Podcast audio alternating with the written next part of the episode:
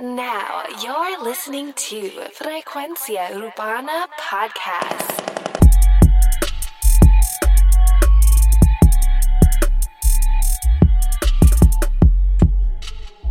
Ok, ahora sí, la segunda parte del el podcast Frecuencia Urbana. Oye, sabemos que en el anterior estuvimos hablando de lo que fueron los recaps, eh, de todo lo que ha pasado en el género desde que Too Much Noise estuvo preso. Ahora todo el mundo se enteró la verdadera razón por la que Too Much estuvo fuera del programa. Y pues, lo- si no han escuchado en el podcast anterior, les recomiendo que antes de escuchar este, escuchen el anterior. Tenemos aquí a Too Much Noise de vuelta. Dímelo, Too Much. Estamos activos, estamos activos como siempre. Súper activo, súper activo. Oye, una de las cosas que estuvo pasando esta semana también fue una entrevista que le hizo J Balvin a Rapetón, en la Esa que sí la pude ver. esa la pudiste ver de. O sea, la, la viste completa. Eh, ya lo se cayó. Estamos de vuelta, mi gente, ok. Estuvimos hablando de los recaps y de todo eso. Eh, ahora vamos bien a la, a la. Digamos que al podcast regular, digamos. Que vamos a ver unos cuantos cambios esta semana. Estos, estos son podcasts especiales. El anterior y este son especiales. Pero estábamos hablando de la entrevista de J Balvin, en la cual le dio a Rapetón. Y es la que se le pregunta de una supuesta rivalidad entre él y Anuel. ¿Tú habías Hmm. escuchado de esto? Había, um, había, había visto algo um, cuando salí. No, no había escuchado de, de la rivalidad durante. Actually, sí, había escuchado de, de una un desacuerdo Ajá. o algo, este, una mala comunicación ah, mientras estaba dentro en el freezer, pero eh, cuando salí eh, pude investigar un poquito más a fondo.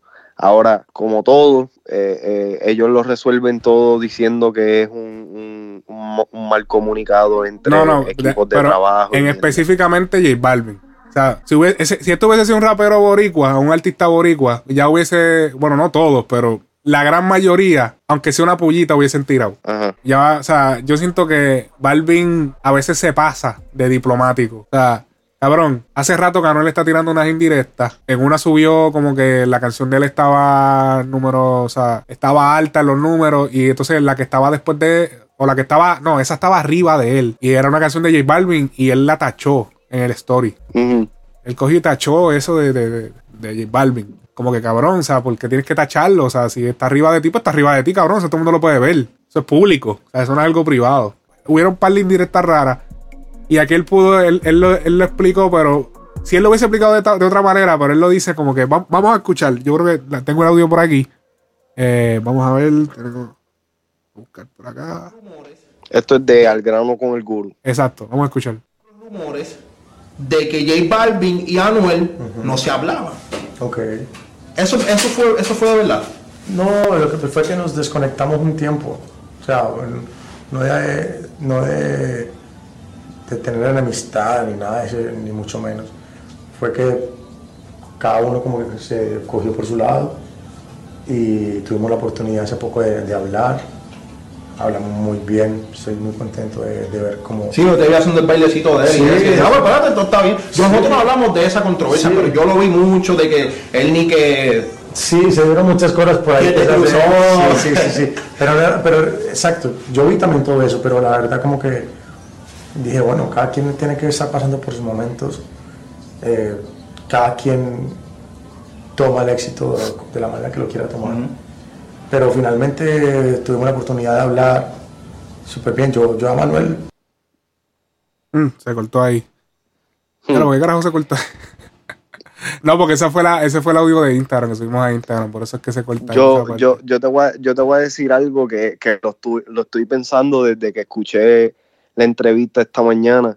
Yo, yo, no, yo no creo en las casualidades últimamente y para mí es una gran casualidad de que esto está pasando cuando Anuel se junta con Carol G. ¿Qué Cuando hubieron mucha, muchos rumores de que Carol G también tenía algo con Balvin.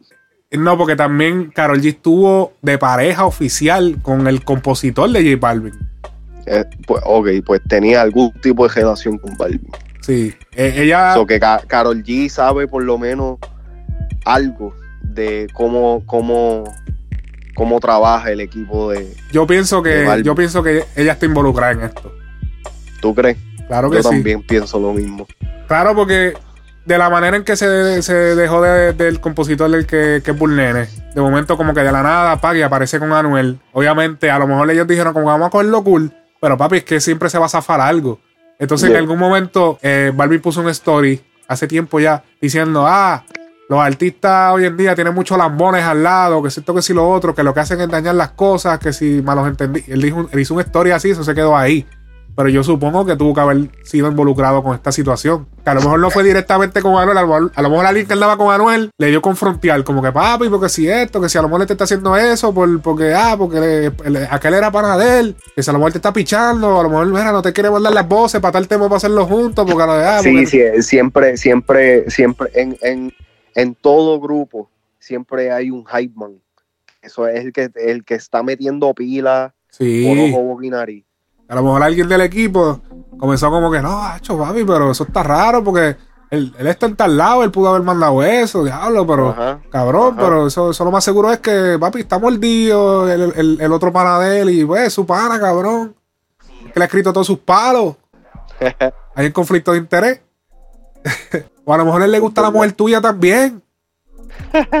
cabrón, ¿y si se lo metió? Papi, ya comienzan a meterle pilas. Y ahí, hasta ahí, ¿entiendes? Yo imagino que él, háblame claro. Yo imagino que él le dijo a, a, a, a Karol G, háblame claro. Háblame claro. háblame claro, o sea, todo bien con J Balvin, no pasó nada. Porque tú sabes que eso se rumoró, se rumoró. Yo no recuerdo, yo no recuerdo exactamente qué fue lo que se rum- que, que era. Pero eso lo rumoraban las noticias. Entre ella y Karol, eh, entre Balvin y Carol G. Pero sí, sí, estoy, estoy bajo el presentimiento de que sí, de que se había rumorado de que Carol G tenía algún tipo de Claro, porque relación con Balvin. Sí, porque acuérdate que como ella es una mujer y es artista y pues él era más ah, él era Y, todo- y todos son, todos son de Medellín, ¿me entiendes? Ajá, que es como que ya lo que si ellos han juntos desde ese tiempo y ay, qué sé yo. el círculo oh, yo creo que eso mismo era que um, que Carol G había llegado a trabajar con bueno ella estaba saliendo con Bull so Exacto.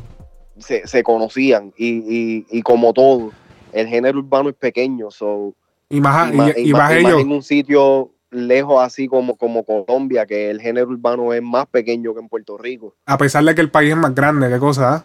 ¿verdad? Eso No. es para que tú veas cómo es la vida Sí, pero, pero ella incluso lo ha dicho, que ella, ellos todos se conocían, Maluma, eh, todos, ellos todos se conocían porque son todos de Medellín, cabrón. Todos los artistas ahora mismo que mundiales de Colombia son de Medellín. Está- están, están trayéndole, ¿cómo se dice? Están trayéndole eh, gloria a- a- al pedazo de, A su tierra. a su tierra. Así que por mucho tiempo estuvo marginado. Ahora, ahora por fin se va a liberar el estigma de Medellín, Pablo Escobar. Ya se va a acabar esa mierda. Exactamente. Ya se va a acabar. Ahora va a ser Medellín, J Balvin, Maluma, Carol G. Papi, eso en verdad, en verdad que eso es un logro súper cabrón pa- para la gente de Medellín. Medellín, los que revivieron el reggaetón. Cabrón, en verdad, en verdad, lo han dicho muchos artistas. Lo dijeron Joel y Randy. Hace unos días publiqué en la cuenta de Frecuencia Urbana en Instagram las expresiones ¿Qué de? Joel. Que Joel lo dijo como que cabrones. Los, los colombianos cambiaron el negocio porque ellos llegaron de una manera más organizada que los puertorriqueños. Ajá. Es decir, ya ellos llegaron con las disqueras más grandes, con Universal, con si la otra, porque todos, ellos todos están firmados con Universal, Sony. Ellos no son independientes. O sea, ninguno de ellos son eh, como Anuel. Anuel es independiente, full. O sea, Anuel completamente independiente, no tiene a nadie. Entonces ellos llegaron más organizados, llegaron bien lindos, cabrón. Con, o sea, con estos cabrones llegaron bien limpiecitos, canta- o sea, llegando puntual. Papi, esto- lo- lo- los artistas de género urbano en PR, antes de los colombianos, llegaban tarde a las cosas, no cumplían, si no se sentían para ir a un par y no iban. Entonces sintieron la presión que metieron los colombianos porque esa gente vinieron con el flow de que, mira, o sea, para poder lograrlo vamos a tener que ser mejores que los que están ahí. Y vamos a, cuáles son los errores de ellos, vamos a hacer lo contrario. No, y que se, se nota especialmente con Car- Carol G. No, no puedo hablar de Carol G porque todavía no, primero que nada, no, no la sigo tanto así este, y no, no sé su trayectoria, pero los artistas como lo son J Balvin, eh, Maluma, y, y como lo fue un poquito um, Raycon o lo que sea, eh, eh, eh, su imagen, todo, todo, todo lo que ellos... Bueno, Carol G fue corista de, de Raycon. Oh, ok, ok. Ella, ella Ah. lleva bandeando años, cabrón. To- todo lo que todo lo que ellos le proponían al mundo eh, se veía profesional. Digamos ¿Me que sí. entiendes? Al- Algo que en el género urbano solamente se veía con, o sea, con, con, con artistas como ya, ya establecidos, Wisin y Yandel, Dari Yankee, Don Omar, artistas ya de, de renombre. Sí. Cuando entran, cuando entran estos dos chamaquitos, estos tres chamaquitos nuevos con ese mismo calibre, No, pero espérate, y que realmente, pero hay que decirlo, ya, J Balvin fue el que verdaderamente, ya- o sea, J Balvin es el yankee de, de- de Colombia. obligado. Él fue el que llevó el género de reggaetón colombiano a nivel mundial. Pa- para mí, eh, eh, yo no, yo no sé si, si la gente puede hacer esta misma, puede, puede decir que esto es verdad o no, pero para mí, J Balvin es el artista, um, es uno de los artistas que llevó el género de reggaetón lo más alto posible de lo que lo pudo haber hecho el mismo Yankee, que es el rey de reggaetón. Para mí, para mí en estos momentos, si, si, el, si el, el título del rey de reggaetón no lo llevara Yankee, el Big Boss o lo que sea, yo sé, personalmente se lo daría a Balvin.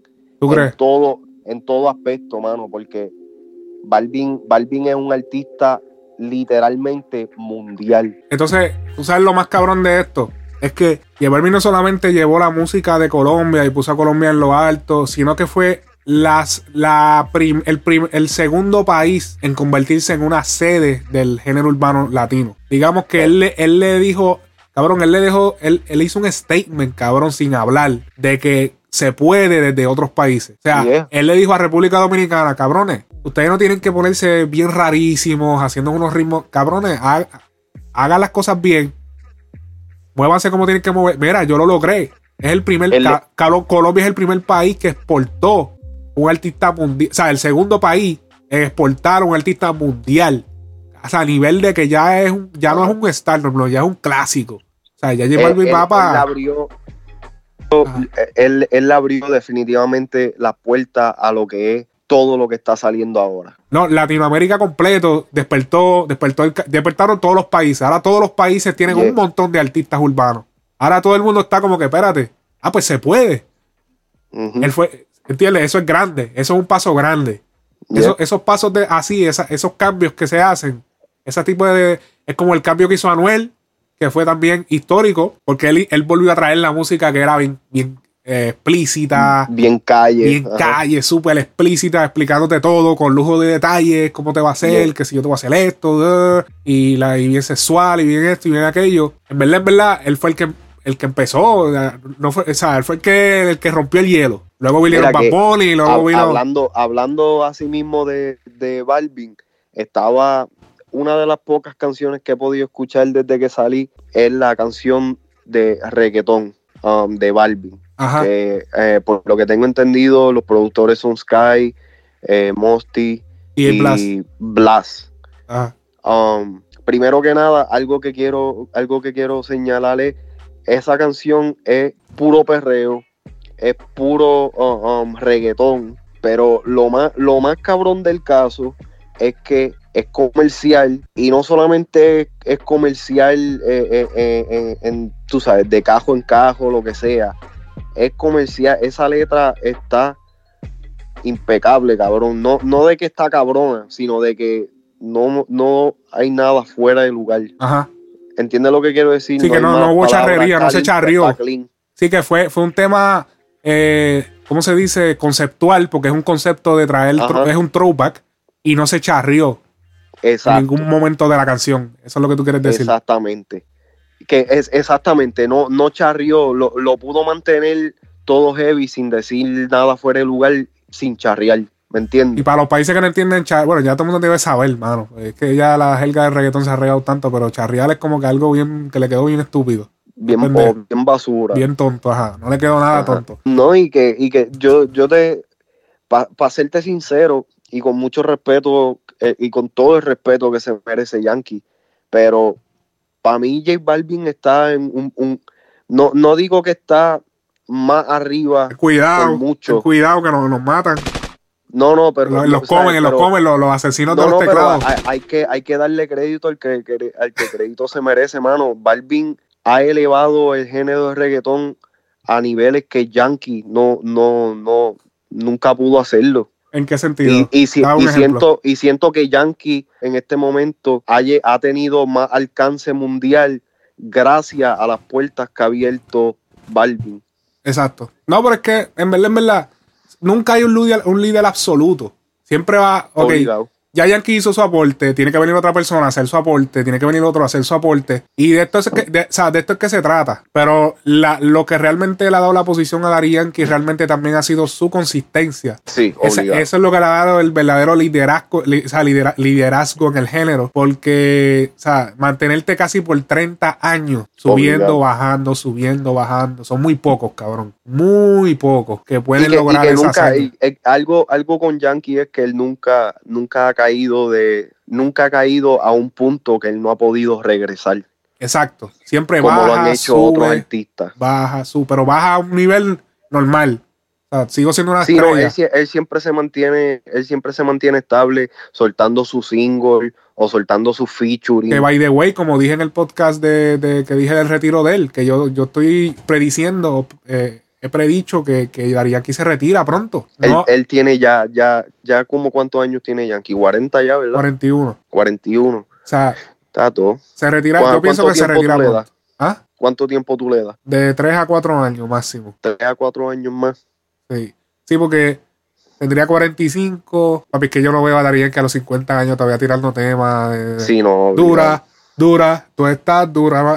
Falta, falta, falta un último, un, un último disco. Y yo pienso que él lo está trabajando ya desde ahora. Él está haciendo, yo, yo pienso que ya ese disco se está haciendo. Papi, desde el 2013 no estrena un álbum. 2013 fue- salió que él- Prestige. Siendo eh, Ki- eh, King Daddy. El, el- es un- King Daddy, un ok. mixtape, realmente, lo último que él sacó. Sí, que, que ese fue el último cuerpo de trabajo El último. que él sacó, es verdad. Exacto, el último álbum. Es que era mixtape ese tiempo, pero se le puede llamar álbum. Porque Yo- ya un mixtape, el, el concepto mixtape no existe ya. Te, te voy a hablar claro, yo le digo álbum porque tiene toda, tiene, ca- cae bajo todas las categorías, bajo, bajo todas las, las de estos de, de, de un álbum. Primero que nada, está, está hecho un concepto, es un concepto de, de principio a fin. Este vendió o sea, a niveles que, que, sea, que eh, eh, imprescindibles para un mixtape. Sí, sí, sí. De que de- sea, tenía que 12 canciones, no, un poquito menos. Algo así. No, no recuerdo cuántas Tenía, canciones sí, tenía, tenía pero. como, como 10 o 12 canciones, pero Exacto. que ya Entonces, ¿qué pasa? Sí. Que eh, si, si, si, fíjate esto, él sacó su disco, poco después, creo que a los meses, sacó el mixtape. El disco fue Ajá. bien limpio, bien, tú sabes, comercial. El mixtape que era para la calle, calle. yeah.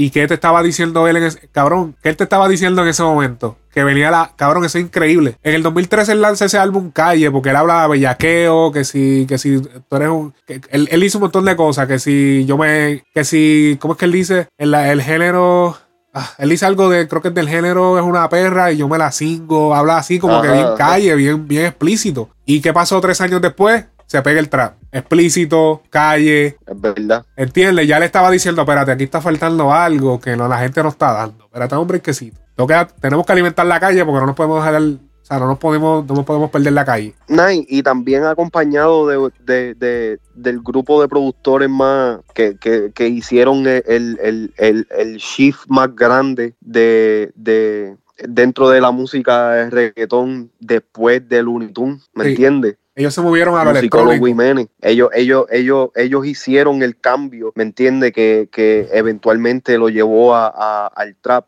Y si tú te das cuenta, musicólogo, y, y este, esto, esto yo lo había dicho yo creo que en un episodio anterior y tú y yo hemos tenido conversaciones de esto también. Eh, el, el famoso pattern del trap, que es triplets, Ajá. eh, musicólogo fue el que cambió el pattern y los cortes de reggaetón, de embow de reggaetón, que todo era triplets. Ajá. Los tum, tum, tum, tum. Sí. Los, tum, los- tum, los- tum, los tum. textos de, de, de fucking los snare, los cortes de snare. Hasta, tú sabes, ¿te acuerdas de la canción Bien cómodo? Me lo llevo a todo. ¿De quién es esa? Eh, era, era musicólogo, salía, salió un crical de gente, Dari Yankee, Jay Álvarez, No Arcángel. recuerdo, no recuerdo el tema. Ahora Anyways, el, tema, el tema era como, como si fuera otra versión de, de El Pistolón, ¿sabes? Que era este tenían parte, frontean porque andan con el pistolón. Eran rápidas, eran. ¿No Sí, te sí. acuerdas de ese tema, cabrón? Salió después de, de Llegamos a la Disco. Y trataron de hacer otro Llegamos a la Disco bien largo con un montón de artistas, pero eh, o sea, no, no le salió. Y ya ah, eso no funciona. Ya, ya en sí, en sí, en verdad, en verdad, eso no funciona. ¿Qué Eh, cosa? Hacer un Royal Rumble de 15 minutos con un cojón de artista. No, no, no, no. Ya eso no Obligado sirve. que no. Ya eso no Pero, funciona. que- pero a lo que me refiero es el, eh, eh, el estilo de música Sí. que, que Para, lo que- ahí. para, para los que no saben, lo que estamos hablando es del, del dembow cuando hace los cortes. Que este, Ajá. este estilo de corte, cuando hace los cortes, que nos referimos a los tan, tan, tan, tan, pa, y cambia y el artista como que. Y ellos cogían y chopeaban las voces, también las, las cortaban y hacían, Yeah. las cambiaban de tono, las bajaban. Ese, ese, ese, ese trend lo trajeron ellos. O sea, eso fue un shift, un cambio que ellos trajeron. Así como el cambio que hizo J Balvin, así como el cambio que hizo Anuel, así como el cambio que hizo Yankee, como el cambio que hizo la Bayal de Tego. Eso fue un cambio a nivel de producción. Looney Tunes hicieron su cambio también, que trajeron la bachata, por completo, ¿no? Y que fue un cambio, eh, fue un, un cambio de sonido por completo, porque Exacto. eh, eh, tú lo puedes, tú lo puedes dividir. Y que lo hizo Te. Boté, Te Boté lo hizo. Salió García, con, Eh, Ca- con Bot- Casper, ajá. Darel, que yo, eh, cabrón. Después de Te Boté, todo, papi, esto es, esto lo papi, que lo que hay es una ensalada de danzol.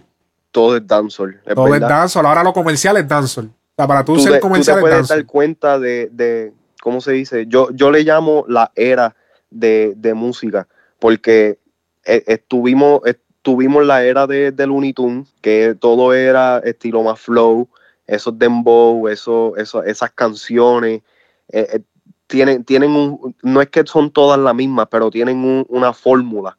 Ah, eh, para el tiempo de Musicólogo Jiménez, tú te dabas cuenta, como para el tiempo de Looney Tunes, tú sabías cuando era una pista de Looney Tunes, de la misma manera que tú sabías cuando era una pista de Musicólogo Jiménez. Claro, porque como productor tú siempre buscas, siempre hay un, tú tienes un- una fórmula de trabajo que tú la alteras mientras va pasando el tiempo, claro está.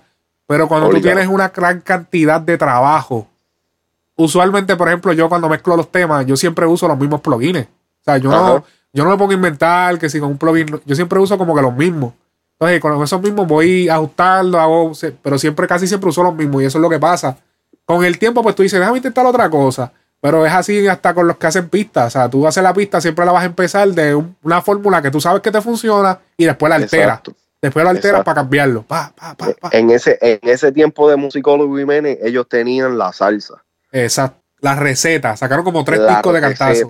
De cantazo. Sacaron como tres discos de corrido, se pegaron. Tacho, tres discos, cabrón, ponte a pensar, Musicólogo, eh, Imperio NASA. 1, Imperio NASA Imperio Gold Edition.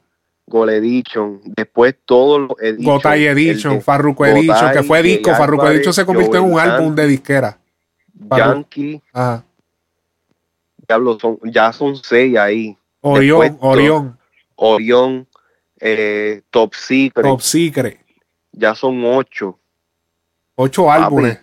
Ocho álbumes en, en dos años.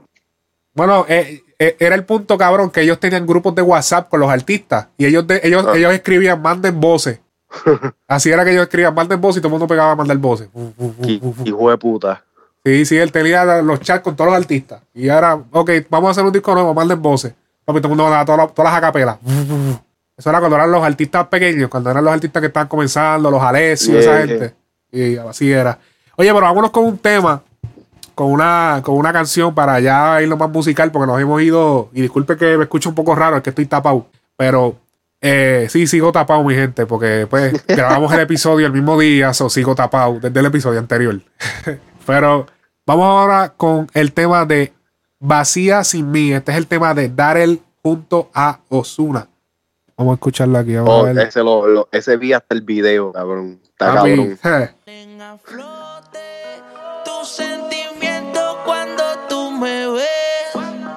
No me busques la vuelta, ya te superé. Tú me fallaste a mí, el calma a ti te la jugó. Ahora quieres volver porque no se te dio. Te sientes vacía sin mí. Te molesta que tus amigas quieran de mí. También, baby, no venga a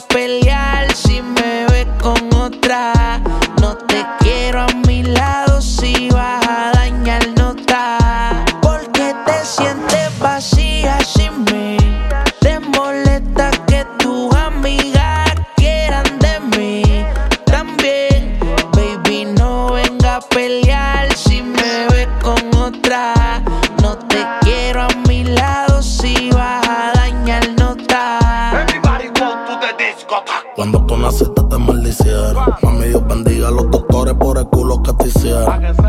Bendecido los que te metieron. Y arrepentido los que te perdieron. Que te leo que yo te supero. Que te quede claro. Oye, Darel que filmó con Sony Music, contrato. Eres puto y me sobran los cueros. Yo te voy a meterle un par de embustas. Te voy a pagar el celu pa' que tú te asustas.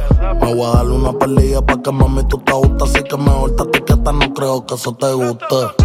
Lo que está quieto se deja quieto. Así que no me falte de respeto.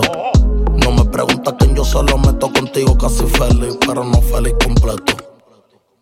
Te sientes vacía sin mí. Te molesta que tus amigas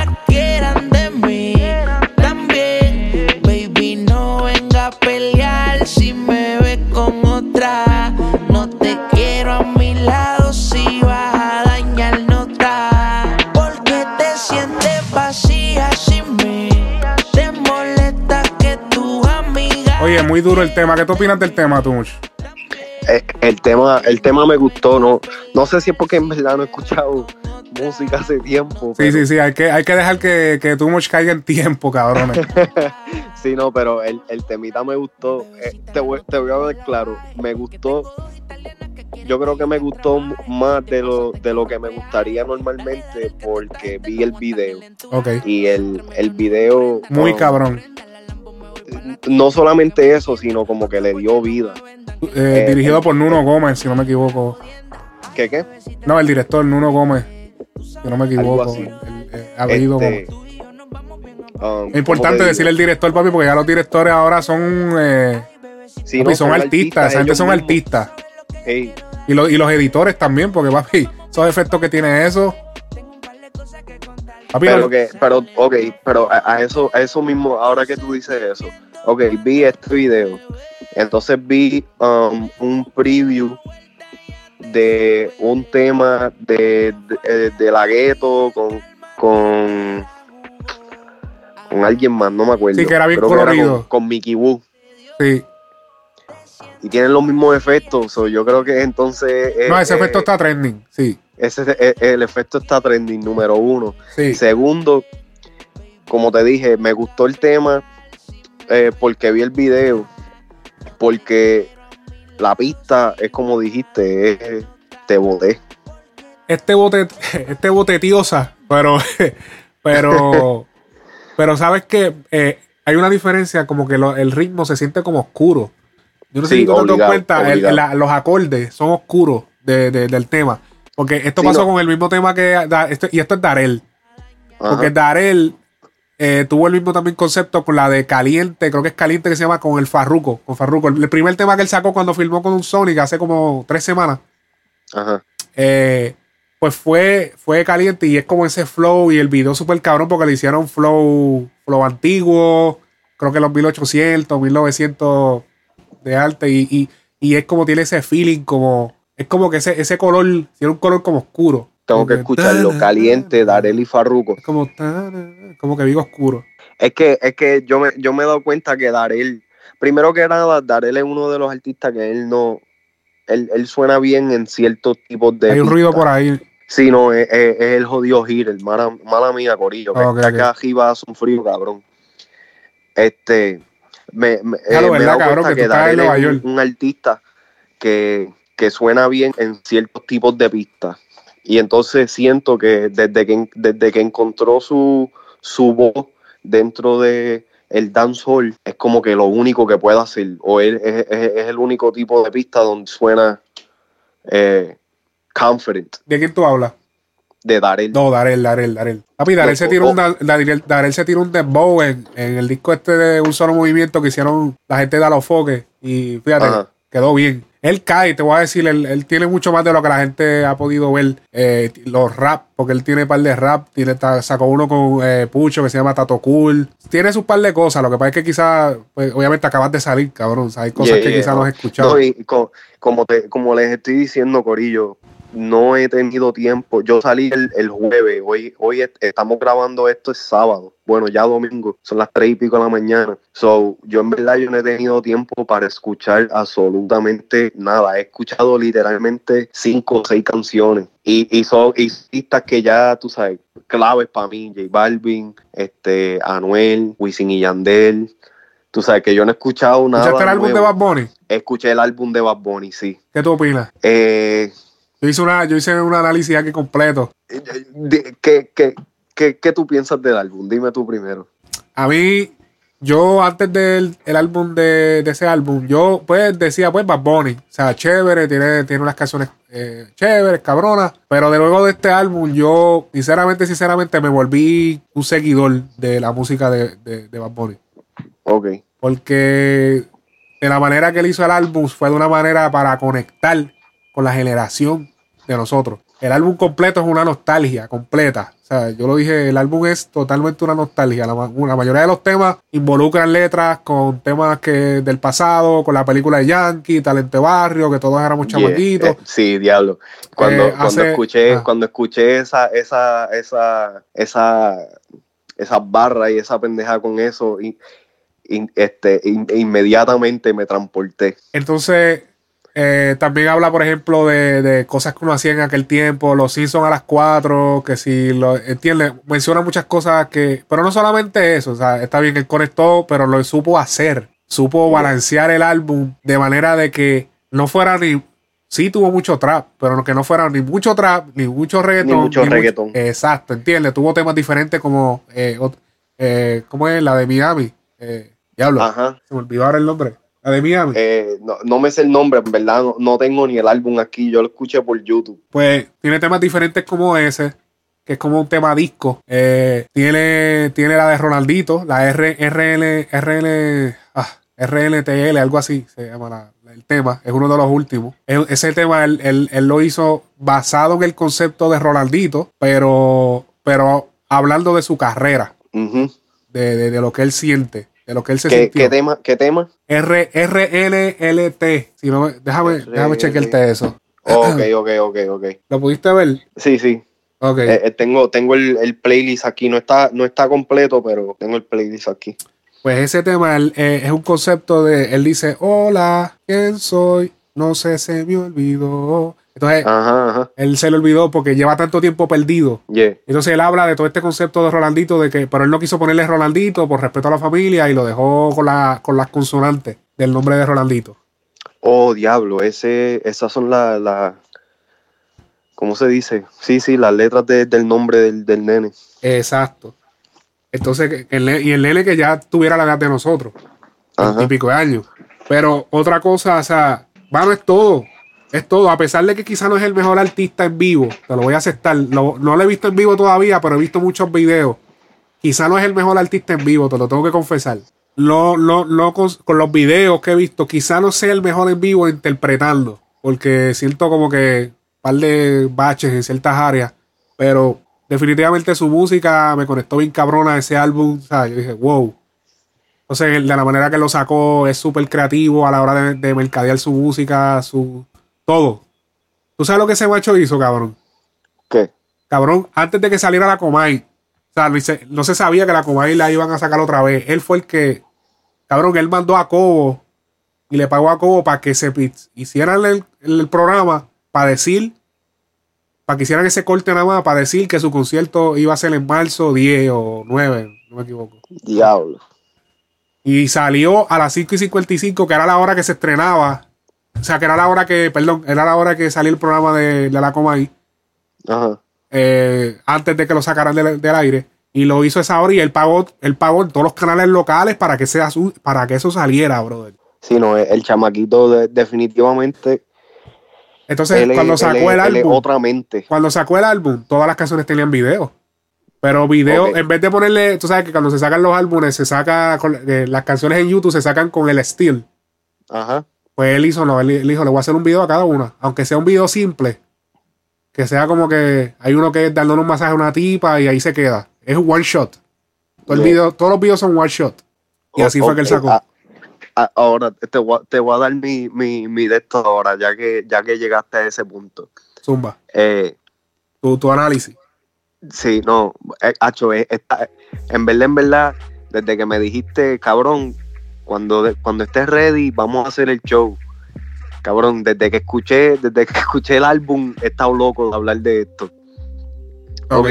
Zumba. una de las cosas es, tú recuerdas un tiempo donde nosotros, que creo que también lo hicimos en un show, hablamos y comparamos eh, la, ingen- la the ingenuity de Michael Jackson, de cómo él hacía los temas, que tenía videos, que si esto y si lo otro, casi para que para casi todos sus temas tenía algo Sí, visual. sí.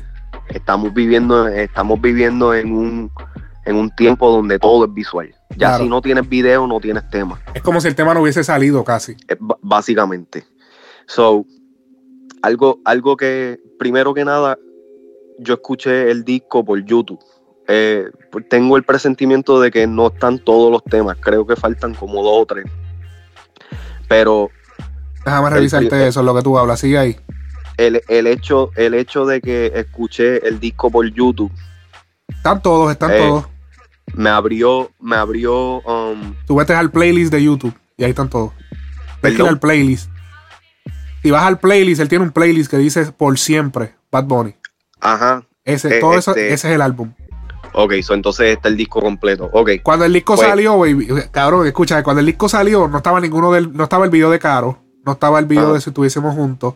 Eh, Solo de mí acababa de salir, era el único, eh, la única canción que tenía video. Ah, y la de Drake. Todas las demás eran los Steels. Y, y eso- y, cabrón, el álbum él lo sacó el 24 de diciembre. diablo. so que ese fue el regalito. El regalito. Claro. El tipo, el tipo sabe. Pero que, entonces tú estás diciendo que Bad Bunny es el Michael Jackson de la nueva era. Ok. Sí, sí, en Y- parte. Ajá. Ok, so, so el, el disco lo escuché por YouTube. La mayoría de los, de los, de los, de los temas tienen video. eh, de, de, de, de una manera u otra. Lo, lo, lo primero que me percaté fue lo que dijiste, de que es un, es un recap para la generación de nosotros, de los 90. Algo que me di cuenta también fue que lo sigo diciendo, es que, y, y- y- ya para este, a este punto le digo copia, pero es el único que lo está haciendo en el género urbano hispano. El formato del disco lo siento como un disco, como el disco de, de um, Never, uh, Never Was the Same de Drake. Ok. Eh, me explico. Eh, lo- lo- los skits que él está sacando de, de la película de, de, de Barrio Fino, ah, perdón, de Talento de Barrio y de, de las otras de, la- de los otros skits que había sacado. Esas son cosas que no se ha, no se ha hecho en el género urbano. Claro. Eh, ese Ajá. tributo, ese tributo a, a- a gente que, que, uh, que, que gente para estos tiempos casi ni conoce, canciones que no, no han ni escuchado. Te lo dije um, ahori- ahorita por Messenger. Cabrón, en el 2014 yo te, yo te vine a ti con, con la propuesta de empezar a trabajar el tema Throwback 2019. Eso es lo que se está haciendo. Exactamente. Ahí sí se la dar a Too Much. Es una idea que nosotros teníamos. Como que coño, cabrón. O sea, esto es algo que no se está haciendo. Boom, empezó la ola. empezó la ola. Pero una cosa, eh, eh, el, el- ¿cómo se dice? Cabrón, de, de todos los videos, de todos los, los previews que he visto de canciones nuevas que han salido, tienen ahora- algo. Ahora, si tú quieres sonar cool, tienes que mencionar una línea de las canciones de antes. Sí, sí. Ahora tú mencionas Es una cool. línea de Yankee de, y ya eres cool. O sea, ya tu verso coge nivel. o sea, Ahora, hablando claro, a así. nivel de, de- de producción, las pistas, otra cosa. El- una de las más que me gusta es eh, eh, el tema, parece una bachata, parece, tiene como una guitajita La romana. ¿Ah? La romana. Creo que sí, que es No, eso tema. es una, eso es un eso es un sample de bachata. De una guitarra Cabrón, de bachata. ese, esa pista está súper hijo de puta. Sí, sí, sí, eso fue Tiny. Eso, eh, eh, para mí, ese, ese fue uno de los temas. Quizás quizá no, no, quizá no es ni la letra, es la producción, ¿sabes? El concepto de, de, de, de- cómo, cómo sacaron eso a luz. Porque primero que nada, un trap bachata así, O sea, para mí eso me explotó, me, me la explotó. Sí, y dije, sí. wow. Él puso entonces ahí al alfa y se enfrió con RD. Porque Sí. algo que se ha discutido mucho en RD es que, cabrón, el único featuring después de Drake fue al alfa. Ajá. So, todo el mundo está como que súper orgulloso en RD, cabrones. Fuimos los únicos. O sea, de- cabrón, lo puso a nivel de Drake. Cabrón, estamos hablando de que Drake, el alfa. Ya, no quiero más nadie. sea, que ¿A le dio posición. No entiendo. ¿Entiendes? Le dio posición al alfa. Le abrió, le dijo, cabrón, o sea, lo agarró por la mano y le dijo, ven, montate. ¿Entiendes? Le dijo, montate aquí, en este barco. Que ahora, al yo hacer esta- estos movimientos, lo trepó en Chile, en Viña del Mar. El primer artista urbano dominicano que se trepa en Viña del Mar, el Alfa. Bad Bunny lo trepó. Diablo. Bad Bunny lo trepó. Se lo llevó para Puerto Rico. Vente, para Choli, trépate. Fu. A correr las 100 millas en, en, en el, en el escenario del Choli. Ajá. Le está dando posición. O sea, le está abriendo las puertas.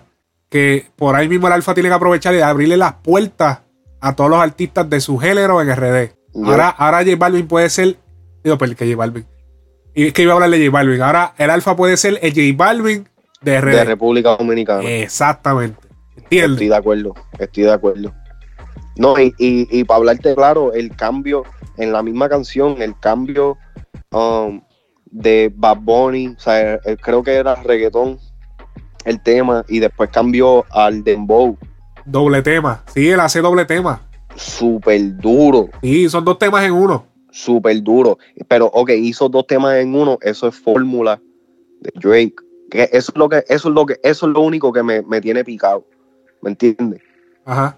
que es, me encanta el disco porque tiene, o sea, es, es único dentro de, de nuestro género. Pero yo viniendo de acá, escuchando, Drake es uno, de- lo he dicho un millón de veces, Drake es mi, mi rapero favorito de acá. Ok. So, yo, yo escucho la música de él, escucho los discos. El último, antes de caer preso, el último disco, uno de los últimos discos que compré fue el de Drake y el de Ares. Ajá. O sea, e- e- el concepto de, de- de doble tema en un mismo tema, ya yo lo, yo lo vengo escuchando desde Sí, hace sí, no, nosotros lo venimos, tú me lo enseñado. Mira, cabrón, checate esto. Pero Mickey Woods lo hizo en Before Mickey Famous. Bus- sí, sí, no, Mickey Bus lo hizo, pero me refiero, eh, lo, lo que pasa es que Bad Bunny siempre fue comparado como el Drake de Puerto Rico. ¿Me entiendes? Bueno, fue el primero que Drake jaló también. Eh, no, no, eh, eso, es, eso también voy a llegar a esto rápido, pero que como por el simple hecho de que ya él es comparado de esa manera, yo siempre he, he tenido la impresión de que él no, o sea, de que él no iba a, a, a ser parte de lo más que yo odio, que es un puertorriqueño que copia lo de afuera.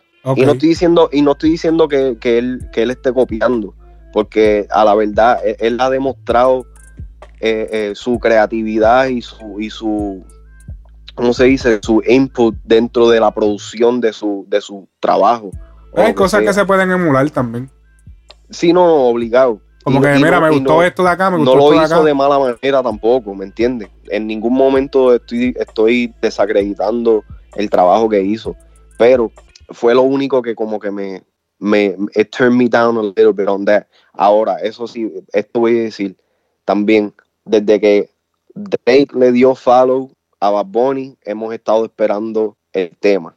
¿Qué tema? Ahora, el tema, el, el tema entre ellos dos, el featuring. Es mía. Sí, sí. Por eso estoy diciendo que desde que Drake le dio follow a Bad Bunny en Instagram, hemos estado esperando el tema. Por fin salió. El tema me encanta porque tiene a dos mis artistas favoritos. El primer artista No, y el artista, artista favorito cantando en tu idioma. en español, exacto. Que es como él Lo había hecho, él lo había hecho en odio con Romeo, pero no lo había hecho completo en español. completo. Exactamente. Ahora, lo que sí me hubiera gustado hubiera sido un verso Ok. de Drake. Ha hecho es que un No lo dio, pero no me puedo molestar. El tema quedó cabrón. Sí, sí. Eh, ¿Cómo te digo? Segundo, el video en Puerto Rico. No, el video fue en Miami. O el video fue en Miami. Sí, sí, fue en Miami. Lo que pasa es que hubieron, muchas banderas. Sí, sí. Ya te entiendo por qué lo pensaste, pero fue en Miami. Ok, pero está bien. tenía a Drake en el ambiente, ¿me entiendes? Dominó. Sí, flow latino. Se, se sentía la. Pues imagínate, pensaba que estaba en la isla. Sí, sí. ¿Me entiendes? Eso, eso, eso es, eso es para que tú veas la, la, la fuerza que tiene ese hombre. Pero creo que lo grabó, creo que lo grabó en el área de Winwood, que es el área como que de puertorriqueños de Miami. No, y que es que lo que es Miami, Orlando, Florida, casi completo, está eh, Puerto Rico, los puertorriqueños lo invadieron después del huracán y todo eso, ¿no? Es, es- es a fact. Sí, sí. Este, Cabrón, llegó el nivel que el gobernador de la Florida, de Florida, le puso un Ah. letrero en el aeropuerto, todos los vuelos que llegaban de Puerto Rico, él les, escribía, bienvenidos a la, a- a la Florida, eh, a la gente de Puerto Rico, para los que necesiten ayuda, aquí están folletos, y dejaban folletos porque sabes que todo el mundo venía por lo del huracán. yeah, Ya llegó un punto que había un letrero y llegaban gente, cuando tú llegabas ya había gente así del gobierno esperando para darte ayuda, diablo a fuego. a ese nivel. Ok, so, Pero El vamos, disco- ajá. El disco le do- al disco le doy un 8 de 10. ¿Cuánto fue que yo le di? Yo ni me acuerdo. Yo creo que yo no le hice una puntuación. Yo le, Le, le doy, le doy un 8 de 10 ahora porque solamente lo he escuchado una vez. yo le daría un verdad. 9, 9.5 o algo así. Y Yo creo que, en verdad, en verdad, de los últimos tiempos, este es uno de los discos que más me ha gustado. A fuego. Lo tengo pegado. ¿Qué, qué, qué otro disco además de, del de él salió? Bueno, eh, wow. De la mente ahora que yo le hice Vi review. uno, vi uno de Mickey Wu y Brian Mayer. Eso fue así, como un estilo EP. ¿Cómo está eso? Está bueno, lo que pasa es que no, no considero que sea tan bueno. Eh, el de Wisin y Yandel. buen álbum, pero no hizo a nivel de. O sea, en verdad, en verdad el álbum está bueno, pero o sea, el álbum no está pegado. Solamente se pegaron eh, los singles que ellos le dieron promo, pero el álbum se quedó ahí, en verdad. El álbum, no ha chart- el álbum realmente no ha charteado como tiene que chartear. Estoqueado. Sí, sí. De hecho, el, el récord yo creo que de lo más, el álbum más rápido que ha subido, yo creo que lo tiene Anuel. Porque incluso este álbum de Bad Bunny se tardó una semana y pico en llegar a número uno. Ok. Porque la- en verdad, en verdad la gente no lo entendía, este, too much. Tú Es que, que- tú que no que- viviste eso, yo te puedo decir, cabrón, que mucha gente se encojonó cuando salió el álbum. Como que esta ¿Por qué? Porque cabrón, porque Bad Bunny cambió el flow. Porque Bad Bunny, pues tú sabes que antes del álbum Bad Bunny era bien, ah, que si, que si se lo meto y le hago esto, se lo meto y le hago esto, chambea, jala, ah, y bien froncaera, bien. ¿Qué sucede? Que él, él rompe con Hear This Music y se va Oh, aparte. ya él no está con Hear This Music. Sí, él no está con Hear This Music. Él, ellos siguen cobrando de su carrera, pero él no está siendo, ellos no están eh, influyendo en su música. Más- Ok. Ya ellos no, no están más influyendo en su música. De hecho, este álbum no salió con Hear This Music. Este álbum salió con Rimas Entertainment. Ok, eso no lo sabía. Eh, Bad Bunny firma un contrato de, de distribución con eh, Rimas Entertainment. Y Ok. pero yo supongo que debido al contrato que ya había con eh, Hear This, pues ellos siguen cobrando. Pero, ah, eh, eh, ¿terminaron de mala o esto es...? Más o menos de malas, porque Bad Bunny hizo un live diciendo que diciendo que, que, que él no está ya más con Hear This Music, porque todo el mundo se estaba preguntando cuando salía el álbum, ese fue el boom también. Que todo el mundo se preguntaba como que cabrón, eh, en ninguna canción dice que, que está, en ninguna canción pauta Hear This Music.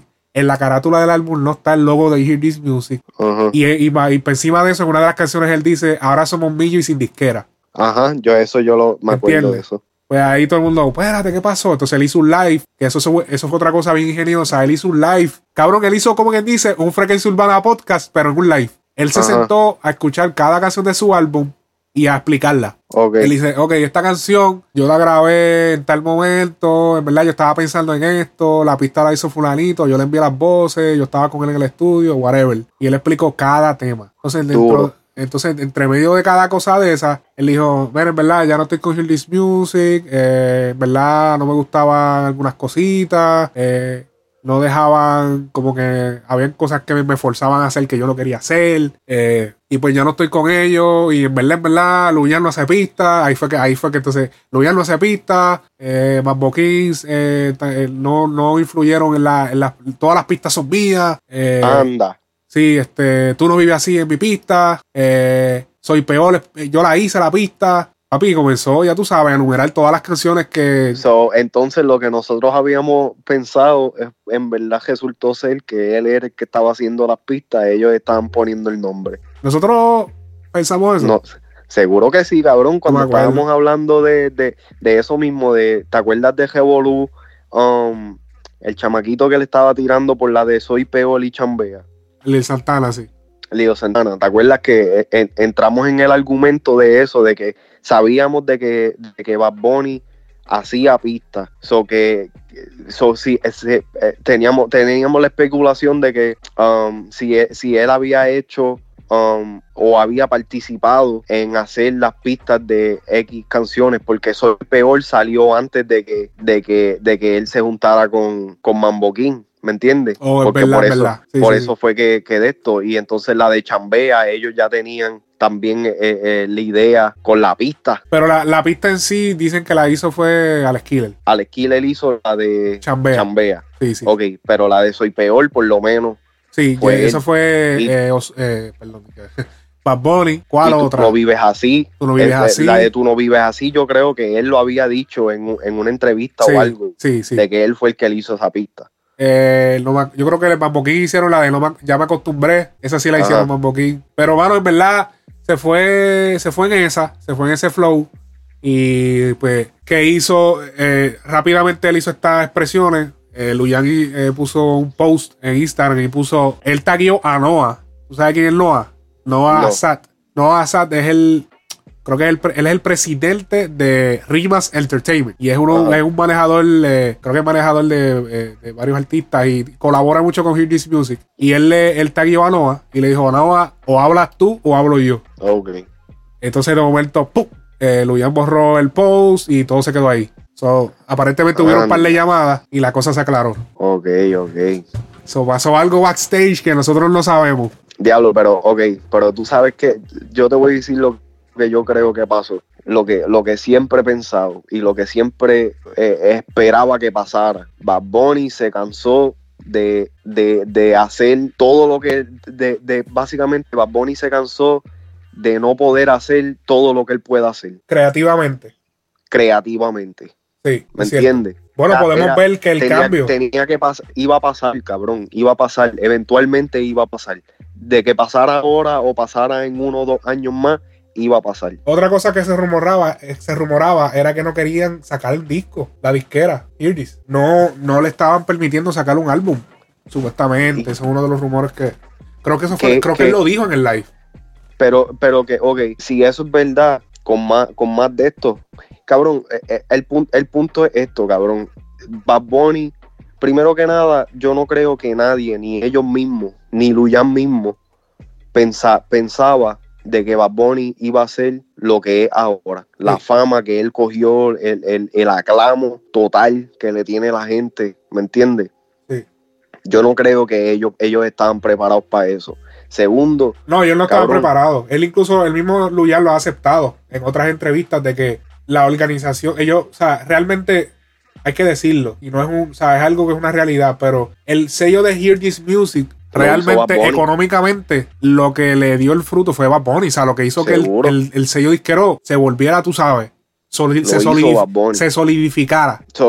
So, básicamente a lo que quiero llegar es que yo no, yo no sé lo que, lo que hace Luyan backstage y no, no voy a no voy a quitarle el crédito de que él hace algo porque algo, algo tuvo que haber hecho No, bien. no, papi, ese hombre. Lo primero es que, lo primero es que esa gente, ellos son los que aprueban la- las canciones. Ellos hacen el máster. Ellos Ajá. son los que masterizan y mezclan los temas. Entre Luyan, Mambo Kings. Eh, lo que pasa es que ya ellos están pasando el balón. ¿Tú me entiendes? Ya ellos tienen otra gente que hacen las cosas. Pero ellos, papi, ellos son la cabeza. Ellos son los que deciden lo que sale, no sale, lo que, lo que, Ajá. los negocios, lo que se va a hacer. ¿Entiendes? Todo ese tipo de cosas. Ellos sí hacen. Y, y yo se lo criticaba a sea, ¿cómo tú vas a tirar la mala de esa manera sabiendo que si, si lo hubiese sido por esta gente, a ti nadie te hubiese conocido porque si te hubieses quedado en SoundCloud. A ti te sacaron de SoundCloud y te hicieron artista. Y luego, pues tú quieres hacer lo que tú quieras, o sea, tú quieres hacer tu- tus cosas, está bien, eso se entiende, pero, o sea, a veces como que tirar la mala, tirar la mala en público, sabiendo Pero, que la gente, ok. la Arcángel grabó con Bad Bunny fue por Luyan. Sí, La- Arcángel lo grabó con. No, papi, fue por Luyan. Y es que- ahora son panas. Arcángel y Bad Bunny. Pues claro, pero en aquel momento nadie conocía a Bad Bunny. es- estoy contigo hasta cierto punto. El- a, a mí, um, y, y esto, esto aquí, es- esto yo quizás lo, lo, lo veo de esta manera, conociendo eh, el, el- el trabajo que conlleva eh, eh, en un estudio, quizás. Especialmente sabiendo de que hay gente como lo es Bad Bunny, que en estos, en estos días lo que necesitan es exactamente eso. Conocer la persona adecuada en el momento adecuado y luego de que ellos lleguen a cierto punto, lamentablemente no necesitan, eh, eh, no necesitan ese recurso más nada, porque ya tienen, ya tienen el dinero suficiente como para poder hacerlo, no hacerlo ellos solos, porque eh, tú sabes, como quiera se necesita otros productores, otra- otras mentes, otra- otras personas, pero exactamente eso mismo, tener la, eh, la libertad creativa como, como, él, como él lo quiere hacer y que él mismo ha demostrado que él tiene la capacidad para dar lo que la gente quiere, ¿me entiendes? Sí. Sin, sin tener que sacrificar, eh, eh, Obviamente, quizá, complacerse el mismo. quizá pasaron cosas que uno no sabe. Eh, obviamente él dijo, él dijo, eh, no me dejaban estrenar mi, mi álbum. Eh, sabemos que los contratos hoy en día muchos se están firmando por álbum. No sé por qué, porque ya los álbumes, pues, la, la mayoría de los artistas están trabajando single. Ahí tenemos el, el- el ejemplo de Daddy Yankee, que no saca un álbum desde, el- desde el 2013. Sí, pero Y- explícame tú, ¿cuánto tiempo más van a esperar para sacar un álbum de Bad Bunny? Si este álbum no hubiera salido ahora, ¿cuándo íbamos a, a recibir el primer álbum de Bad Bunny? Sí, es cierto, ya lo ameritaba, por lo menos el primero. Eso es Ya, cierto. Bad Bunny salió en el, que en el, en el 2015, 2016, 2016. Ya son tres años ya, bro, cuatro años ya. es verdad, es verdad. Tres, tres, perdón. Son tres años ya. Y no, no solamente es que sean tres años, porque Arcángel llevó más o menos lo mismo antes de tirar un, un- un disco también. Yo, y no, y Arcángel tuvo un montón de, de situaciones para poder sacar un álbum. Fue como que bien extraño. Los álbumes de, de, de- de Arcángel realmente como que nunca salieron. Realmente fueron Sí, pirateados. Realmente fueron pirateados. Este, pero en, en el caso de, de Bad Bunny, tú sabes, eh, eh, ¿cómo te digo? Él, él, se, él se ve que era un artista que este disco, primero que nada, es, es bien conceptual. Tiene, tiene, tiene un mensaje que él quiere llevar, ¿me entiendes? Eh, de, desde, desde imagen eh, hasta historia. Sí. ¿me entiendes? Que ahora cuando los productores de 14, 15 años empiezan a escuchar los temas estos de Bad Bunny que tienen esos extractos de talento de barrio, de, de otras canciones viejas o lo que sea, van a buscar esos temas y van a, a- a- a aprender de otras facetas de nuestra música. Sí. ¿Me entiendes? Algo que lo están, lo están empezando a hacer ahora, yo creo, porque, cabrón, era inevitable Sí. de que pasara esto mismo, de el, el throwback, el, no es el throwback, perdón, es el, eh, ¿cómo se dice? Eh, eh, darle, darle reconocimiento a los pioneros. Ahora qué es lo que están haciendo. Si no fuera, si no fuera por esa gente, por, por esa música que se creó en esos tiempos, ¿qué estuvieran haciendo ahora? ¿En qué, en qué, en qué hoyo estaríamos todavía metidos? ¿En el hoyo del trap? ¿Es trap o es R&B? ¿Es R&B o es, o es este o es bellaquera? Es, que es, ¿Me entiendes lo que quiero decir? Tú Sí, lo dijiste ahorita. eh, ahora el trap pasó a ser R&B. No pasó a ser, siempre ha sido R&B. Lo que pasa es que ahora lo reconocen como lo que es. Ajá. ¿Me entiendes? Sí, te entiendo, te entiendo. el, el, el reggaetón, tú lo dijiste, el reggaetón está volviendo a lo que era antes. ¿Qué era, qué era lo que era antes? Reggaetón puro, perreo, que no, no necesariamente tiene que ser un bellaqueo o lo que sea, pero uno de los temas favoritos míos, este, de, los de los últimos que he escuchado y, y que los llevo desde que vi los premios en, en- no me acuerdo cuáles fueron, creo que sí, que fueron los premios Juventud, eh, reggaetón en lo oscuro. Cabrón, eso me lleva a los tiempos de Mírala Bien, de Pam Pam, de Pegado, de Yankee Métele con Candela, Yankee Métele con Candela. Entonces, eso es reggaetón. Eso, de eso fue que salimos a lo que, a lo que estamos ahora. Ajá. ¿Me entiendes? Eh, este, el mismo tema ese de J Balvin. Eso es perreo, cabrón. Sí. ¿Me entiendes? Lo que todo el mundo, cabrón, cuando tú vas a una disco, de las últimas veces que, que nosotros fuimos, de las veces que tú has ido, lo que sea, cabrón, la disco se enciende cuando se escucha ping, ping, ping, ping, ping, pi, pi, ping, ping, pi, pi, ping, ping, Ajá, Tego ping, Calderón. ping. Tego Calderón, y eso es más viejo que el carajo. Ajá. la disco puede estar encendida, pan.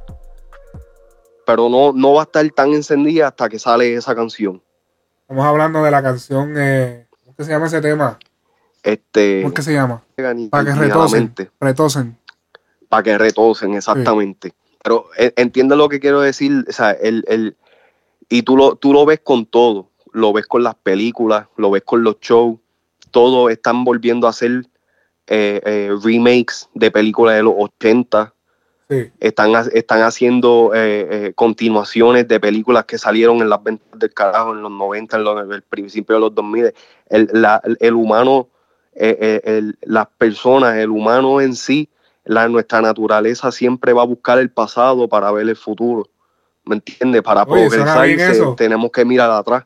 Suena bien eso. Vemos el pasado para, ir a- para llegar al futuro. Wow. Eh, eh, esa es la Está que hay, profundo, está ¿verdad? profundo eso. Está profundo. Oye, ya vamos a cambiar, cabrón. Te fuiste en una. Mala es cabrón, que, tú estás calculando cuánto tú llevas hablando. Estaba aguantándola. Tú sabes, diablo, cabrón, yo te dejé porque estabas preso, cabrón. Yo, diablo, cabrón, va a seguir, cabrón. Si, si esto hubiese sido un podcast normal, yo te hubiese parado hace rato, pero dije, déjame dejarlo, esto es un podcast especial. Vamos a dejarlo que se, se manifieste. Ya como siete minutos, yo creo que hablando solo. no, pero ok. Vamos con el próximo tema del día. Tenemos el tema de Raúl Alejandro featuring Chencho. Vamos a ver qué tenemos. Verlo por ahí.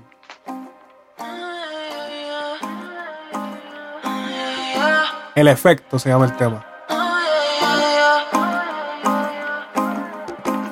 ¿Quién sabe si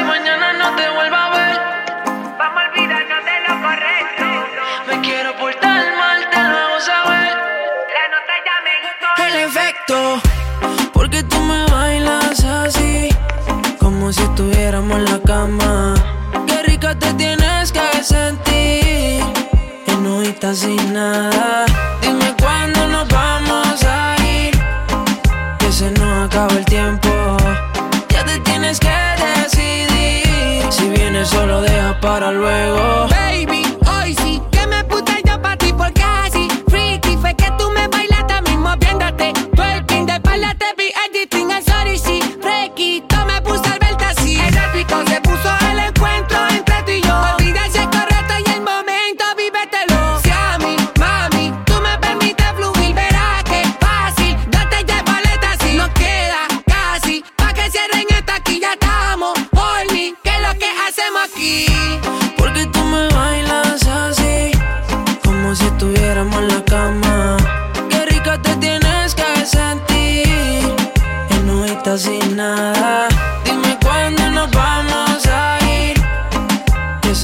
¿Qué te pareció el tema? El efecto Raúl Alejandro Chencho de Plan B.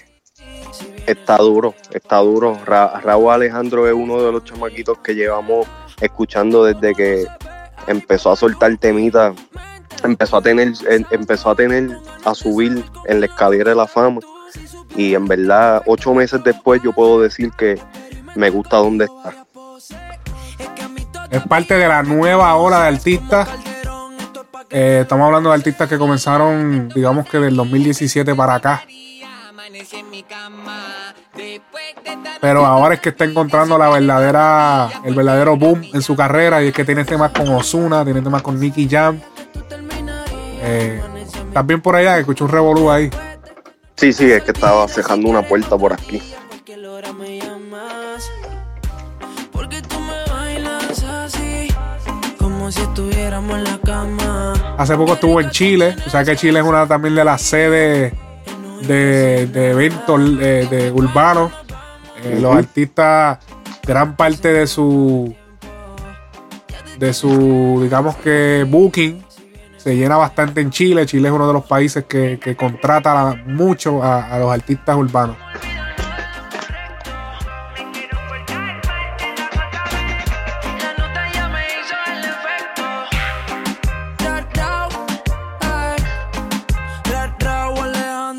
Oye, eh, cambiando ahora un poquito el tema. ¿Quiénes, quiénes son los productores de, de eso? Ahí me, me cogiste. Eh, Tengo que chequear. Ahí me, me cogiste ahí en eso. Eso yo te lo puedo averiguar ya mismo. Este, pero. eh, de verdad que me gustó el tema. es un paso cabrón porque o sea, tenemos a Chencho de Plan B, icónico. A Chencho, en parte, le, eh, le hace falta salir con esta nueva generación. Esto le da, le da presencia en la nueva, en la nueva era. Porque ya sabemos que Chencho y Marley pues llevaban un rato que no estaban tan hot en- en- a nivel de, de, de pegadera, de que no estaban súper pegados. Entonces, Raúl Alejandro, Ra- Raúl Alejandro se está encendiendo ahora, se está prendiendo. Y, y esto pues le suma a los dos. Porque ya le, le da posición a, a Raúl, porque está grabando con, con una, con una estrella, veterano del género. Y este veterano eh, le ayuda a mantenerse vigente con la nueva generación de artistas que, que, pues sale ahora, eh, ahora, este año. Eh, cambiando un poco del tema, tenemos que Arcángel explica la razón por la que Kendo está preso, la verdadera razón. Tú sabes que a, a Kendo lo cogieron preso aquí en Florida, o no lo cogieron preso, sino que lo estaban buscando las autoridades del estado, ya que él tuvo una discusión y le dio una prendida a un barbero en una barbería. ¿Cómo se llama el barbero? Quizás lo conozco. De verdad que no sé. ¿Tú, tú conoces los barberos de aquí de Florida? Bueno, este, Corriste por par. yo, yo, yo sé de uno que tú conoces. No, no, no, pero. Pero. Le dio la prendida, pero hay que saber por qué. O sea, tú me decías, pero ¿por qué el labrador la prendía? Arcángel explica en el siguiente live que hizo en su cuenta de Instagram. Vamos a escuchar. En verdad les voy a hablar de un tema. Ahora que acabo de ver aquí el que dice Free Kendo, para todos los fanáticos de Kendo y para todos los fanáticos de la música, ah, hay- hay- este género sufre de tener muchos fanáticos ignorantes que habla porquería y que escribe las cosas detrás de un teclado y no sabe el significado de las cosas que está diciendo. Muchos, muchos, muchos de ustedes a lo mejor no saben por qué Kendo está preso y está pasando por ese momento que por el cual está pasando ahora mismo, el cual yo no le deseo eso a nadie nunca. Yo me enteré de buena tinta y sé oficialmente por qué Kendo está preso. Y voy a decir esto aquí porque ustedes me conocen a mí como yo soy, o sea, aparte de ser un rapero y artista y todo esto, o sea, Kendo está cumpliendo porque se enteró que una persona le puso la mano a sus hijos. A mí el que toque mis hijos se muere. Hmm. Ahora fuertes de Austin. Oye, pero es verdad, eh, eh, reitero lo dicho, cabrón, tienes mucha razón, uno nunca sabe, y lo estábamos hablando ahorita también, uno nunca sabe las razones por las cuales la gente hace las cosas y uno no puede juzgar, hermano. ¿Verdad? Porque eh, m- mira que todo el mundo. Hay que hablar claro. ¿Qué estaba pensando todo el mundo cuando Kendo le dio la prendida al barbero? Ah, a lo mejor le, le faltó respeto, le dijo algo. O le dijo una estupidez. Le dijo una algo. estupidez y Kendo, ah, como siempre está volado, pues le dio una prendida. Mire, uno no sabe a veces las cosas que hay detrás. Eso va para todo el mundo, en verdad, porque eso, y eso es lo que estamos hablando fuera de, de, de los micrófonos ahorita, de, de tu experiencia. Que, Ajá. que conociste un par de gente que, que, que tú decías, diablo, o sea, pero caías en tiempo como que puñeta, eso le puede pasar a cualquiera y puede ser que la persona hasta sea inocente. Bueno, pues ahora sí sabemos la, la data oficial de por qué Kendo está preso. Yo imagino que le habrá, Austin habrá pedido permiso a un familiar o algo para decir esto, porque decirlo así porque sí, tirarlo así era porque porque a- a- algo se habló. O sea, él no creo que le haya hablado a lo loco porque le salió. Y, y dicho sea de paso, él hizo el live rápido. O sea, él hizo el live, se levantó. Él dice que él estaba acabado de levantar, él iba a salir. Y él hizo un live. El live fue como de cinco minutos. Y fue, los cinco minutos fue explicando todo esto. Porque ese audio que yo puse es resumido, yo lo piqué. Pero ese audio es largo, de cinco minutos. Él hablando, ay, pero cinco minutos. A los cinco minutos, cuando acabó de decir lo que iba a decir, nos vemos. Y se fue. Y, y para y, y pa que eh, Arcángel estuviera. Cinco minutos nada más. ¿Qué, qué? No, y para que Arcángel estuviera cinco minutos solamente haciendo el live, que todos sabemos que Austin, No, cuando, no, no cuando agarra el live es de eso, 30 sino- para arriba. No, no solamente eso, sino para que Arcángel estuviera dedicándole tanto tiempo y tanto énfasis a, a, a la a la inculpabilidad de Kendo. ¿Me entiendes? Eh, eh, eh, tenemos que tenemos que pensar también que quizás lo que está diciendo es verdad, cabrón, porque créeme que si alguien toca a la hija mía, yo Exacto. sumo a matar. Eso yo es sé que, que tú, tú harías lo mismo por tus nenes. Eso es así. Eso es así, Boti. El próximo tema que, deja ver que tenemos por aquí. Oye, ya que estábamos hablando del disco de Bad Bunny, uno de los productores principales del álbum fue Tiny, el cual ahora se estrena como, digamos que, productor ejecutivo y musical a la vez. Y es que estrena un tema junto a Selena Gómez, Benny Blanco y J Balvin. Oh, shit. Esta Espérate, vez espérate. tomando protagonismo en la producción. O sea, esto, este tema es de él. Es como Chris Jedi, que tiene sus temas como ahora dice. Ese tema es de, de Chris Jedi, Bipolares de Chris Jedi. Pues este tema es de Tiny. Estamos Benny hablando, Blanco. Sí, zumba eso. estamos hablando ¿Tú del lo, tema- tienes- ¿Lo vas a poner? sí, tenemos el tema de I Can't Get Enough.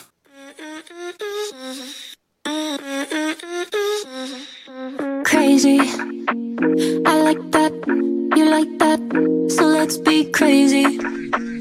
The contact, impact, I want that daily. Our breath getting deeper, deeper lately. Can't get enough. Yeah, I can't get enough. Yeah, I can't get enough of your love. Give me some more of it. I can't get enough. Yeah, cause I can't get enough. Dice que no le es suficiente, está mal de la mente. Cuando está solita que entre, música para ponerla en ambiente. yeah, yeah. Ella quiere que lo hagamos como aquella vez. Le busco otro trago por si tenía sed. De lo que se pone Balvin. cuando se le ve. Empezamos a pie y ahora andamos en el jet. Vamos a calentar, baby, tú vas a subir y a bajar. No se quiere olvidar, lo quiere recordar, baby, yo quiero entrar.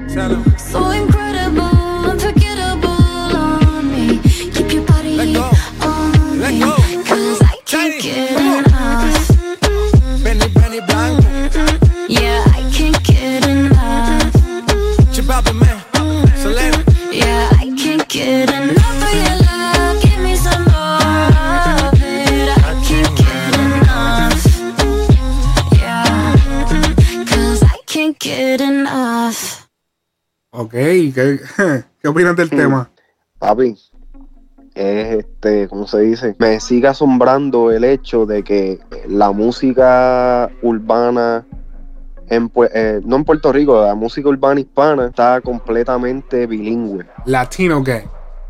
Yeah. Solo pegaron Balvin y, y. Bad Bunny, ese flow. Latino Gang. Cabrón, eh, eh, ¿cómo te digo? La canción que más, la canción que más yo escuché dentro allá eh, fue I Like It. Papi, pero es que La ese de- tema, cabrón, tú, tú que lo escuchaste tantas veces, ¿tú analizaste ese verso de Bad Bunny? Seguro.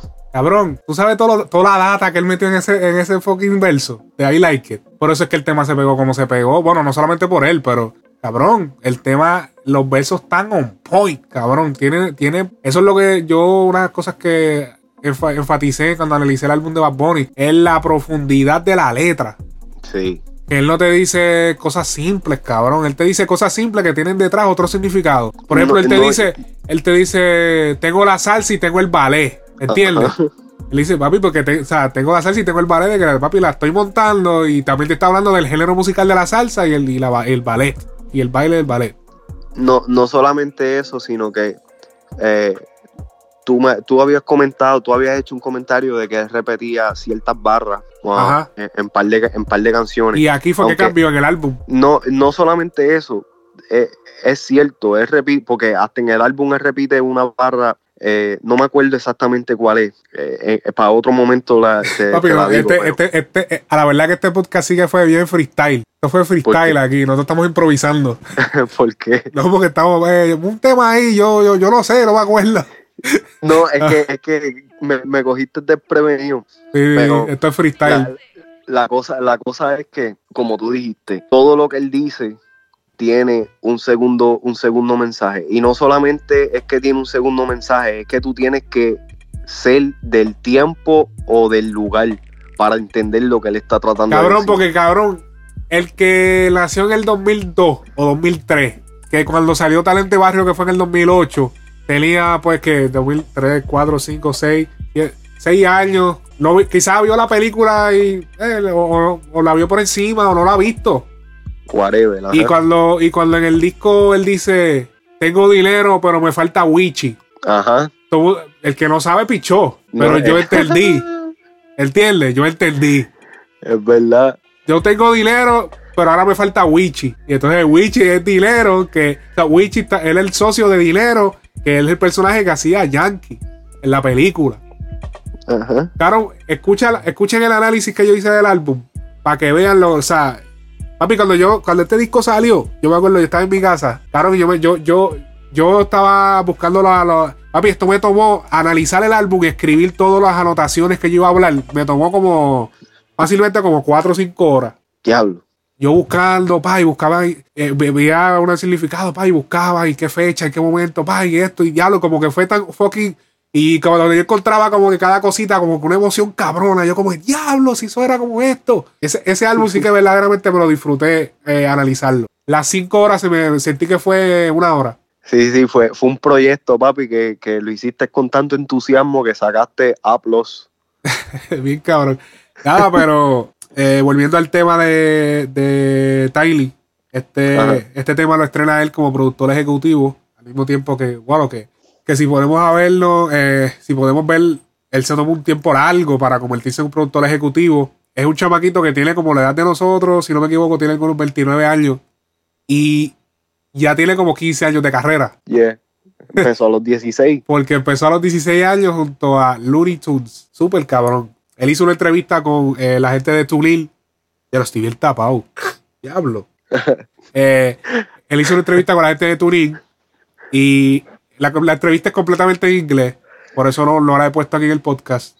Pero él explica todo. Él explica que, que pues, que cómo él empezó, cómo fue que llegó por primera vez al estudio de Looney Tunes. Bueno, todo. O sea, él explica todo como fue lo que se siente desde tem- temprana edad. Él nunca tuvo un trabajo regular. Básicamente todo, o sea, todo, toda su historia.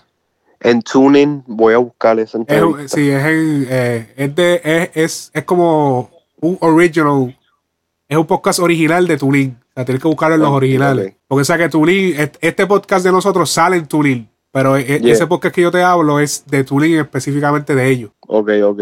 So, bueno, si no tienen más nada que añadir, yo creo que hemos llegado al final de este show, de este super show mega largo. Que by the way, este concepto freestyle y todo esto, esto lo hicimos especial para estos dos episodios. Eh, Sí, vamos a cambiar un poco el formato para lo que va a ser los próximos episodios y cómo vamos a, a operar. Eh, frecuencia urbana va a ser un poco distinto, pero queríamos darle este throwback, como quien dice, de, de los episodios como los hacíamos antes y eso. Así que este fue más al loquito, más a lo loco. La próxima vez vamos un poquito más rápido, más centrado a los temas que se van a hablar y más medido y qué sé yo. Y todo va a quedar bien cabrón. Yo, lo único que yo voy a añadir a todo esto es, este, definitivamente, esto fue improvisado. Eh, la nueva temporada de Frecuencia Urbana, vamos a venir fresh, Super Eh, fresh. dándole, dándole lo que, lo que han estado pidiendo desde el principio. Vamos a seguir siendo los mismos, los mismos analistas, vamos a seguir hablando como, como hablamos. Eh, en verdad, me siento súper orgulloso. Primero que nada, te quiero decir a ti, cabrón, me siento súper orgulloso de todo, de todo lo que has hecho. Eh, mientras estábamos juntos y, y mientras no, este, el, el- el crecimiento ha sido súper cabrón, me, me impresionó. aunque yo sabía que, que esto iba a llegar a algo, pero literalmente me impresionó ver desde los números hasta el reach que, que, que has llegado tú solo, cabrón. Eh, a la gente que, que estuvieron preguntando por mí, muchas gracias. En estos momentos mis cuentas están un poquito fucked up. Todavía estoy tratando de recuperar ciertas cosas. So, no tengo un sitio estable, pero yo me paso metido en la, en la cuenta de frecuencia urbana, así que cualquier cosa que ustedes pongan, pregunta o, o lo que sea, eh, pónganlo ahí que yo lo voy a leer y de ahí en adelante, pues en el próximo episodio, pues les dejo saber dónde se pueden comunicar conmigo, los que se quieran comunicar y vamos a seguir metiéndole esto, mano. Y vamos a llevar este podcast a otros niveles astronómicos. Bien. No va a pensar que estamos a la orden, sabes que esta es tu casa, eh, frecuencia urbana, estamos a... Oye, ahora nueva temporada, new season is coming. El próximo episodio va a ser el new season. Así que esto fue un- unos episodios especiales. Ahora sí que después de esto empieza la cosa como es. Eh, esto ha sido todo, mi gente, en verdad. Reganos en nuestras redes sociales: Instagram, Facebook. Y recuerda que este podcast sale en TuneIn, la aplicación de podcast en iPhone, SoundCloud. Oye, estamos en todos lados. Síguenos, Frecuencia Urbana. Si no, en el Instagram siempre va a estar el enlace. Eh, el YouTube, importante, meterse a YouTube para que consuman lo que es la Frecuencia Urbana Noticias, que es un episodio nuevo, una sección nueva que saqué hace alrededor de un mes atrás, donde sacamos todo lo, que. Saco todo lo que está pasando al momento, pa, y lo troleo un poco y vacilamos un rato, pero más bien es para recibir las noticias en forma de video y en forma compactada y no te tengas que perder buscando y scrolleando en Instagram y lo veas todo en un solo sitio. Así que esto ha sido todo por Frequency Urbana en este episodio. Mi nombre es Alex Frequency. Tenemos a Too Much Noise en el otro lado. Nos vemos en el próximo capítulo. Cheque.